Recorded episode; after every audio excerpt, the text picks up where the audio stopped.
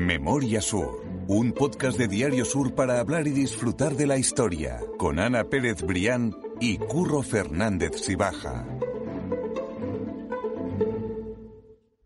Ana, feliz Navidad. Hola, ¿qué tal, Curro? Feliz Navidad igualmente. Nos vamos a, a concentrar incluso en Navidad, no hay descanso. Nada, aquí, no, no, para el podcast. Eso es, la historia de Málaga siempre, siempre está vigente, siempre sigue. Sí, sí, siempre es bueno tener la mano. Hoy vamos a hablar de una zona eh, inmejorable de Málaga y que es precisamente la imagen de este podcast. O sea, cuando la gente mira el móvil, la imagen que tiene es justo el lugar, la localización de la que vamos a hablar hoy. Absolutamente. Hoy vamos a hablar, Curro, de un lugar que yo creo que todos queremos y que todos hemos paseado mil y una veces, que es la Alameda.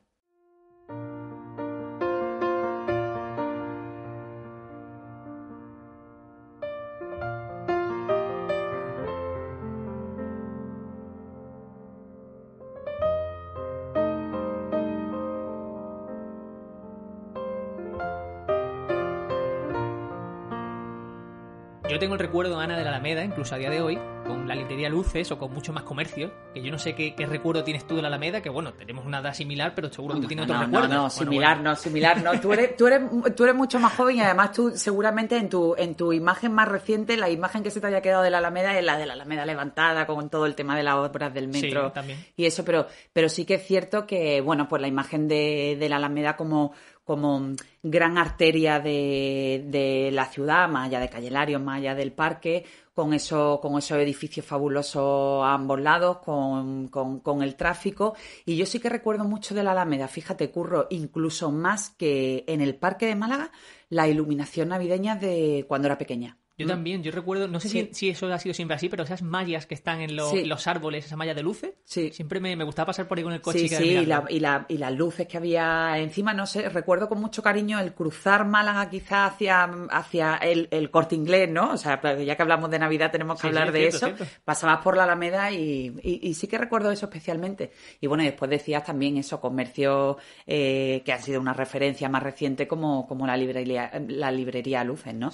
Y otros espacios yo creo que si hablamos de la Alameda, eh, quizá hablaremos en otro momento porque tiene su propia historia y se merece un capítulo de podcast. Pero quien no ha ido a casa de guardia, ya que hablamos de Navidad, que es una tradición ir a casa a la casa de guardia en Navidad, bueno, en Navidad y en todo el año, ¿no?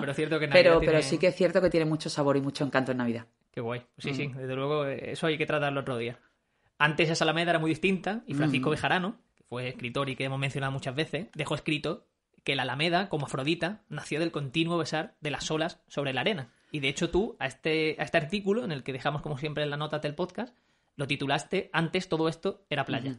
Sí, bueno, lo que pasa es que mi titular al lado de lo que decía de no queda un poco, queda un poco mal, pero sí que es cierto, sí que es cierto que lo explica muy bien, ¿no?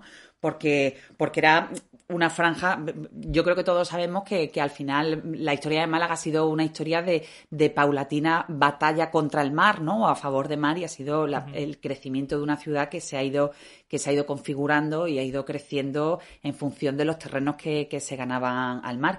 La Alameda no fue una excepción, todo ese tramo era, era playa, bueno, lógicamente no una playa como, como la entendemos hoy, sino era una franja de, de arena pues que fue naciendo pues a raíz de los, de los continuos aportes de arena que, que hacía el Guadalmedina y que bueno, que en un momento determinado las autoridades de la época consideraron, estamos hablando del siglo, del siglo XVIII aproximadamente de, del año 1783, que había llegado el momento de hacer un trazado urbano eh, del que se encargó el ingeniero López Mercader, que bueno, que permitió dejar atrás ese arenal que, se, que además se, se extendía al otro lado de la, de la muralla sur de la ciudad y bueno, empezar a configurar pues un lugar que se convirtió durante muchísimos años en el, en el epicentro pues no solo de la vida urbana, sino de la social, cultural, económica y, política, ¿no? Y además también su importancia desde el punto de vista urbano fue que también permitió dejar atrás ese concepto de ciudad articulada exclusivamente en torno a la plaza central, ¿no? Esa centralidad fue dejando poco a poco paso a, a la gran avenida en la que se convirtió la Alameda. Esa historia de la Alameda principal es, como tú decías, anterior incluso a la calle Larios, anterior incluso a esa obra que se hace en el parque. O sea que inicialmente sí fue un lugar clave, quizás justo a la Plaza de la sí, Constitución. Sí, justo por méritos, propios, por, por, méritos propios la Alameda se convirtió en el, en el punto neurálgico de toda la vida importantísima de la ciudad. De hecho, estamos hablando del año 1783, eh, cuando ya se hace ese trazado eh, urbanístico a cargo de López Mercader. Tenemos que tener en cuenta que Calle Larios no se inaugura hasta 1891, es decir, hasta finales del siglo XIX, y el Parque de Málaga es todavía posterior. El Parque de Málaga es del principio del XX, con lo cual el reinado de la Alameda pues fue esplendoroso hasta que ya tuvo que compartirlo con esos otros dos espacios. Hablamos de esa relación de la Alameda principal con el mar y una referencia clara de una zona cercana y para entender hasta dónde llegaba el nivel del mar o, o las aguas, ya fueran del Guadalmedina o del mar, es justo la calle que está pasada, calle Martínez, que es calle Puerta del Mar. O sea, que es una referencia de que, de, que se, de que el agua llegaba hasta ahí, de que el agua estaba cerca. Cortina del Muelle también. Exactamente, es decir, que, todo ese callejero guarda, guarda el sabor y guarda el recuerdo de que, de que, bueno, que el agua entraba, entraba bastante en la ciudad, ¿no? Originalmente, y, y según se recoge, la Alameda era un paseo que iba desde la muralla sur, como tú estabas diciendo, hasta limitar al oeste con lo que es hoy Alameda Colón, pero que antes era el castillo de San Lorenzo. ¿Qué era ese castillo? O sea, ¿dónde estaba? Yo no tenía ni idea de que eso existía. Pues, pues justo en la parte oeste de, la Alameda, pero es una, fortificación que, que, se levantaba y que, y que una vez que fue este trazado del que hablábamos, fue derruida para que la Alameda pudiera pudiera avanzar y crecer, pero en, la reciente obra del metro, Curro, en, las excavaciones arqueológicas y en las catas se han encontrado restos de este castillo de San Lorenzo, que como bien dice estaba al oeste. Si nos ponemos a mirar la Alameda desde, el mar, estaba en la parte, limitaba al oeste. Eso es, digamos, alejándote eh, de espaldas a lo que donde está hoy la estatua de Caelarios, digamos, ¿no? De la estatua de Larios, perdón. Así es. Y entonces, bueno, ya cuando comenzó la, la, Alameda, efectivamente ya se acordó el derribo de, de la muralla y el derribo de, mm, del castillo de San Lorenzo. Y bueno, el paseo original estamos hablando de nada que ver con lo que, con lo que lo entendemos hoy. Estaba eh, formado solo por una doble hilera de árboles y tenía, sí que estaba ensanchada en la parte central, no había construcciones aún en sus laterales y como decimos, estaba separado del mar apenas por una zona de pescadería y por una serie de casetas de madera donde se vendían comestibles. Finalmente, el 3 de noviembre de 1785, se congregó un nutrido número de personas para celebrar la inauguración de esa alameda principal.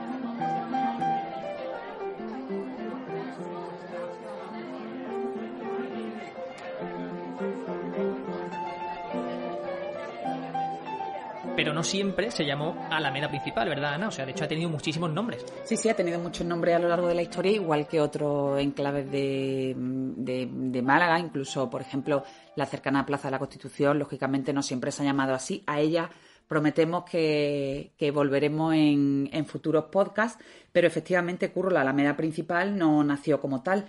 Eh, de hecho, ha tenido múltiples denominaciones. Por recoger algunas, pues hasta 1816, en esos primeros años, se conoció indistintamente como Paseo Nuevo Alameda. Después, entre 1816 y 1839, recibió la denominación de Paseo Real. Durante el resto del siglo XIX, por ejemplo, se hacía referencia a ella también muchas veces, y yo he tenido oportunidad de verlo en documentos antiguos como Salón Bilbao, que se llamaba así en homenaje a la defensa de esta ciudad por parte ante el asedio de los carlistas. Comenzado el siglo XX, en torno a, finales de la década de los 10, fue bautizada como Alameda Wilson en reconocimiento al presidente de los Estados Unidos eh, por el fin de la Primera Guerra Mundial. Eh, en aquella época hay que recordar también que se plantaron los ficus, ¿no? que, han ido, que han ido creciendo y que le han dado la seña de identidad tan, tan maravillosa a la Alameda. Y bueno, por recoger otros nombres, de Wilson se pasó a llamar Paseo de Alfonso XIII y que fue un nombre que de nuevo cambió con la, por la, con la proclamación de la Segunda República que recibió el nombre de Alameda Pablo Iglesias. Después, con la dictadura, eh, pasó a conocerse como Avenida del Generalísimo y, bueno, en fin, con la llamada de la democracia, ya como la conocemos todos como Alameda Principal. Me llama la atención todos los nombres que ha tenido, en muchos casos no relacionados con Málaga, y que en una zona muy cercana, como la calle Larios que hablamos hace un par de episodios, sobre todo esos nombres de personajes eh, malagueños relacionados con Málaga que están en esas pocas calles, cómo la Alameda ha resistido a no tener un nombre propio sí, o de una persona o de una Porque también hay que tener en cuenta, Curro, que, en, aquellos eh, años convulsos, estamos hablando del siglo XVIII XIX, muchas veces el callejero cambiaba y descambiaba en función de los acontecimientos políticos. Entonces, en el caso concreto de la Alameda, eh, la Alameda fue un lugar que eso, que, que cambiaba el nombre de su calle en función de quién estuviera en el poder o en función de los acontecimientos internacionales que nos rodeaban, es decir, que, que, hay también en esa, en esa evolución del, del callejero, que por cierto también recoge eh, Bejarano en sus libros sobre la historia de Málaga y sobre sus calles, se aprecia también muy bien cuál ha sido nuestra propia evolución como ciudad, ¿no? incluso de hoy, justo antes lo mencionaba, nos sigue ocurriendo, la Plaza de la Constitución. obviamente, justo la Plaza de la Constitución era la plaza de, los, de las cuatro calles, la calle Lario era la calle Toril y bueno, y, hacía referencia también a las callejuelas de, de, de calle Lario, pues ahí estaba la calle del Desengaño, la calle de Pescadores, yo creo que es muy interesante conocer también cómo se llamaron antes las calles, ¿no? Sí, a mí, a mí eso me llama mucho la atención, por saber exactamente también qué había allí o qué, o qué cosas eran los que llamaban la atención en aquella época. Ana, si hablamos de la Alameda, tenemos que hablar, por supuesto, de las grandes familias de Málaga, del clan de la Alameda que hemos mencionado en otros podcasts. ¿Quiénes eran esos malagueños, esas familias que empezaron a, a cogerse en esas casas que se situaban en la Alameda? Bueno, pues efectivamente, Curro, la, la Alameda como, como lugar de, mm, como lugar privilegiado de esa nueva ciudad que comenzaba a, crecer y a desarrollarse, pues las clases burguesas de Málaga se instalaron, comenzaron a construir su residencia en esos fastuosos edificios que hoy en día todavía se conservan. Hoy casi todos son oficinas, despachos, pero en aquella época eran lugares residenciales y efectivamente, pues el clan de la Alameda, que ya hemos hablado de algunos de ellos, pues la familia Heredia, la familia Lario, la familia Loring, pues allí establecieron su, su residencia y convirtieron aquellas, aquellas cuatro paredes que a mí me, me, me, causa mucha curiosidad, por, me encantaría, de verdad, pagaría por, por viajar a aquella época y ver cómo se desarrollaban quizás eh, los encuentros ¿no? en esa residencia. Allí se fraguaban auténticas alianzas empresariales e incluso también alianzas matrimoniales que, que, bueno, que terminaban por unir a la familia y, y, fortaleciendo aún más esas sagas. ¿no? Hace un par de semanas, creo, Curro, hablábamos de Amalia Heredia, de la hija de Manuel Agustín Heredia, que se casó con otro con, otro claro con otro protagonista de las grandes sagas con Jorge Loring. Y de hecho cuando se casaron al principio de ese de ese matrimonio hasta que se fueron al, al jardín de la Concepción vivieron en la Alameda no en ese en ese núcleo de, del, del, gran clan de, de, la Alameda y que fue el responsable del desarrollo de, de Málaga o sea, que había la, élite de Málaga en aquella época y, eso, y lo que dice, se fraguaban matrimonios eh, y se Alianzas comerciales, industriales. Eh, bueno, no, no, es difícil imaginar que, al final eh, esas relaciones quedaban reducidas a esas cinco o seis familias que marcaron para bien el devenir de, de la historia de Málaga. Hay una cosa que se ha quedado en el tintero y no quiero pasar porque creo que es interesante, y es que cuando se produce esa demolición del castillo de San Lorenzo y de las murallas, hizo que se conectase esa alameda con la alameda de Colón pero la Alameda Colón no se llamaba así tampoco. No, tampoco. Ya que estamos, sí, ya que estamos hablando de, ese cambio de nombre, la Alameda de Colón se llamaba la Alameda de los Tristes. Hay un par de, bueno, seguro que, que quizás quien no esté escuchando tendrá muchas más. Yo he llegado a conocer un par de, de, orígenes y de causas por qué se llamaba así. El primero de ellos es porque era una, una, zona muy oscura, muy sombría y bueno, a la caída de la tarde como que se quedaba eh, en, en, calma, en sosiego y era un poco el contrapunto al bullicio de, de la Alameda que ya había comenzado a, a, nacer, ¿no? Y después otro de los orígenes que por el que yo casi más me decanto, porque además viene de la mano de Maripepa Lara, que es una de las personas que mejor conoce nuestra historia de la ciudad y que trabajó durante años a pie de archivo municipal al lado de Salameda de los Tristes, que me comentaba hace relativamente poco que se llamaba así porque ahí era donde iban a pasear curro los viudos eh, de la ciudad. Entonces, bueno, encontraban ahí en ese paseo su tranquilidad, a personas que habían pasado por lo mismo que ellos y bueno, y quizás, quién sabe, la segunda oportunidad para, para rehacer sus vidas, ¿no? Qué fuerte, ¿no? Sí, sí, me parece. Sí, sí. lo, que, lo que diga Maripepa, a mí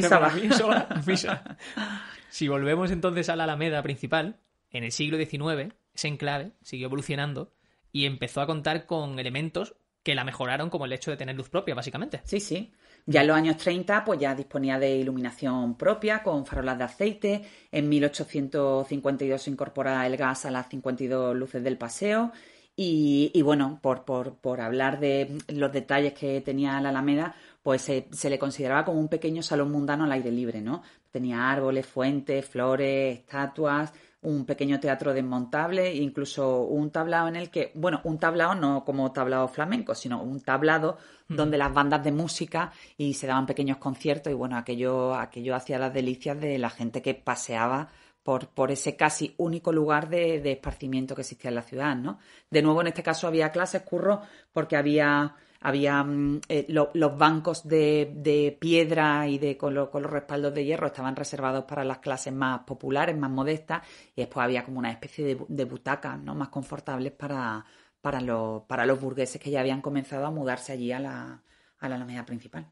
No pensemos que era un suelo, digamos, como el de la Larios de a día de hoy, que era un suelo de mármol, al revés, un suelo más bien de tierra, ¿no? ¿Verdad? Sí, sí, que, las mujeres, a pesar de ir con esas galas en las que tenían que, pasear, acabarían perdidas también. Sí, sí, de hecho, hay, hay, muchas curiosidades que mm, se, se, decía que todo aquel que era alguien en Málaga, mm, de, de, todo tipo, ¿no? Que iba a la Alameda a pasear, el paseo o la época de paseos, porque también había una época de paseo fijada en el calendario, comenzaba más o menos en el corpus, terminaba en torno al arranque del, del otoño y normalmente el paseo se hacía entre las a la caída de la tarde, curro en torno a las 8 de la tarde. Volviendo a eso a ese paseo de tierra, pues las señoras iban allí con sus mejores galas, pero bueno, eh, se montaban importantes polvarreras, sobre todo en los días más, más secos, con el paso de esas enaguas y esos vestidos largos de las señoras calle arriba, calle abajo por la Alameda. Es curioso imaginarlo. Hay una anécdota que he recogido de un libro de Diego Oceano. El libro se llama Pasear por Málaga, por si alguien lo quiere echar un ojo ahora para Navidad, que, le puede venir bien para, para regalos. Eh, en el que cuenta que la reina Isabel II visitó Málaga en octubre de 1862 y que un mes antes a esa llegada se acordó construir un total de siete fuentes a lo largo de, de la Alameda principal para la visita de la reina, para agasajarla y al final se consiguió se convirtió en un reto que tanto los trabajadores como malagueños de forma altruista quisieron conseguir, quisieron que esas siete eh, fuentes estuvieran listas en, un mes. O sea que eh, es muy interesante ver cómo se volcaba la, ciudad para ese que las visitas reales en la época eran auténticos acontecimientos. La cosa es que con las prisas, eh, una fuente, que era conocida como la de los niños meones, reflejaba unos angelitos, unos querubines, que tenían los atributos demasiado marcados. Y era para escándalo absoluto de las mujeres de aquella época y, está recogido incluso en crónicas. O sea que me lo imagino, de eso me estoy enterando yo por ti, curro. Pues mira, ves que yo también, yo también, me estoy documentando. Sí, sí, sí. Qué mucho. Pues nada, la estatua, la fuente de los angelitos meones. Exactamente, ah, sí, sí. se lo conocía como la de los niños meones. Investigaremos, investigaremos. Y bueno, también hay que destacar que en esa visita de la reina también visitó la antigua Casa Guardia, que es lo que estamos eh, hablando y que de hecho ese local desde entonces presume de haber sido eh, proveedor de la Casa Real. O sea que, esa visita fue muy, muy, muy buena para Málaga. Seguro que le encantó. Hombre, vamos, eso es lo que no dudo yo. Eh, me hablabas un segundo de esa temporada de los paseos, que me ha gustado mucho que fuera solamente en verano, claro. O sea, era la época más. más, cuando el clima era más, Bueno, tampoco en Málaga se puede hablar de un invierno muy, muy duro, pero sí que es verdad que en aquella, en aquella época y en aquel final de, del siglo XIX todo se guiaba mucho por el calendario, ¿no? Sobre todo también por las fiestas de. por las festividades de los santos. Em, había mucha tradición con respecto a eso. Y el paseo por la Alameda se abría en el Corpus y se cerraba en, eh, cuando, cuando pasaba el verano ya en los primeros compases del otoño. Sí que es curioso. Posteriormente sería así también en Calle Lario y posteriormente iría evolucionando, pero, pero no es extraño pensar que también eh, fuera así en el parque.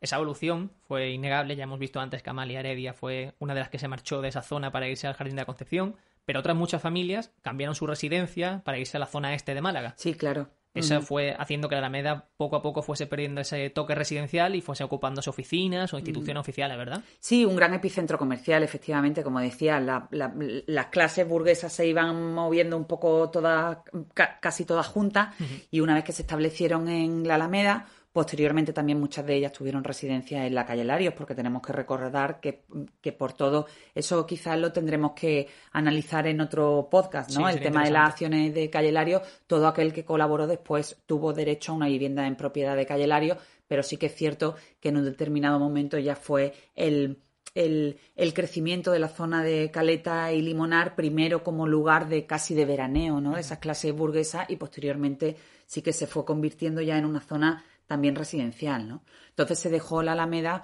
como, como un lugar pues de, de, intercambio comercial, era, era el epicentro económico de, de la ciudad, Curro.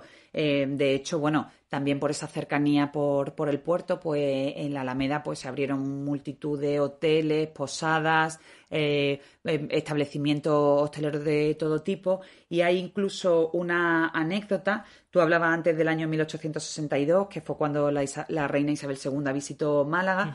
También hay documentado una visita ilustre en el año 1862 en la llamada Fonda de Oriente, que era uno de los hoteles míticos de la, de la Alameda del escritor de cuentos infantiles Hans Christian Andersen. Que su paso por la capital, eh, eh, seguramente muchos de los que ahora no nos escuchan dicen, bueno, hay una escultura, le suena que haya una escultura del escritor en la Plaza de la Marina, ¿no? Y fue precisamente porque por el, por el vínculo que tuvo por la ciudad y por una de esas visitas. Eh, hay una placa conmemorativa también en la, en la fonda y también queda testimonio curro de esa visita en un libro que el escritor publicó con, sus vivencias del viaje por España. Y en el caso concreto de Málaga, eh, por una especie de, terapia que le, que le, proporcionó a la ciudad, porque muchos dicen que vino aquí para, para curarse de una depresión, ¿no? Entonces, bueno, aquella, aquella visión de la Alameda y aquella estancia, pues parece que le, que le vino bien porque así lo escribe. Lo tengo aquí, dice, nuestro balcón, el de la Fonda Oriente, daba la Alameda, con sus árboles verdes, su fuente y multitud de personas paseando de acá para allá. Disfrutábamos de la vista del puerto y el mar. Todo el mundo parecía alegre como si la vida mostrase solo su lado agradable. En ninguna parte de España me sentí tan feliz y tan en casa como en Málaga. Pues si lo dice Andersen, yo no tengo nada que añadir. Totalmente. un, lugar, sí, que lo recogió como, como en casa y bueno, y que, que, que, si le sirvió, pues bienvenida sea esa, esa Alameda. Qué bueno. Mm. Me gusta también ver que personajes históricos se fijaban en Málaga, aunque sea un paseo Sí, y luego que dejaban el testimonio por escrito, que también, y que, y que a nosotros nos queda también ese testimonio, pues aparte, eh, eh, en esa forma de recuerdo, ¿no? Esa escultura, esa placa en el, en la fonda, pues bueno, yo creo que, siempre está bien recordar que, que hemos sido importantes para, para mucha gente. Desde luego. Ya en el siglo XX, eh, la Alameda principal va perdiendo valor poco a poco, y de ese lugar tranquilo de paseo pasa, en gran parte, al tránsito de vehículos en 1925 abrirse definitivamente al tráfico. O sea, que ahí ya cuando pierde toda la esencia que, de la que estamos hablando, de lo que fue el sí, del paseo. principal, de paseo, exactamente. Ya empieza el tráfico, comienza ya a popularizarse el tema del, del vehículo, del coche. De hecho, ya, ya existía eh, se regula el tráfico en, la zona en torno al año 1924, ya está abierta la calle Lario, ya existe esa glorieta del Marqués de Lario, de, Manuel Domingo Lario, y entonces en torno a esa glorieta ya se comienza a articular el tráfico por la Alameda y por eh, y, bueno y posteriormente por el parque. Dicen incluso que ahí se instaló en ese cruce de, la Alameda, en ese arranque de la Alameda, si, si vamos desde el parque en la parte sur, que se puso el primer semáforo de la ciudad, Curro. Ah, qué bueno. Eso no lo sabía. Sí, sí, sí. Hoy ya todo es muy distinto. Ya tenemos una Alameda completamente cambiada, incluso recientemente con esas obras que no han tenido mucho tiempo sin poder disfrutarla y sigue siendo igualmente un epicentro de Málaga y una zona eh, envidiable. A mí me gusta mucho el resultado de cómo ha quedado. Sí, sí, la verdad es que se ha vuelto, se ha devuelto, ¿no? Ese espacio Al, al, peatón y bueno, aunque ahora esté un poco triste por las circunstancias que, que, vivimos y da un poco de, no sé, de, de pena pensar que que bueno, no solo también por, por la obra que ha vivido del metro, sino por toda esta circunstancia extraordinaria que estamos viviendo, muchos de sus comercios eh, se han tenido que reinventar, incluso que, que marcharse, ¿no? Pero bueno, eh, seamos optimistas, yo creo que, que la Alameda ahora mismo tiene peatones, tiene coche y en breve también tendrá metro, eso indudablemente será un impulso y bueno, volveremos a recuperarla como como uno de nuestros espacios más queridos en Málaga Curro. Desde luego. Y, seguiremos paseándola y volveremos a... y viendo la iluminación navideña, como recordamos de pequeños. es verdad. Ana, muchas gracias, como siempre. Nada, gracias a ti, eh, siempre. En las notas del podcast tenéis todas las referencias, podéis consultarlas, seguirnos en redes sociales, compartidlo en redes sociales también estos podcasts, que, nos haréis muy felices y que nos tienen al otro lado para lo que necesiten. Absolutamente, aquí estamos. Eso es. Quiero felicitar el año, eso sí. Para la próxima vez que nos veamos será en, 2021, así que quiero felicitar el año y agradecer a todo el mundo en estas fechas que, nos escuchen y que nos sigan apoyando como lo hacen, la verdad. Sí, sí, esa buena acogida, una de las cosas buenas que ha tenido, yo creo que para ti, para mí, este 2020 ha sido descubrirnos, Curro, y poner en marcha este podcast. Bueno, como, como dice mi compañero, feliz entrada de año a todo el mundo y que, que bueno, que dejemos atrás esta extraña normalidad y calma, paz y paciencia en este 2021 que llega. Pues Ana, mil gracias. A ti siempre, Curro. Memoria Sur es un podcast de Diario Sur. Escucha un nuevo episodio cada semana en iVoox, Spotify, Apple Podcast y consulta las referencias de este episodio en diariosur.es.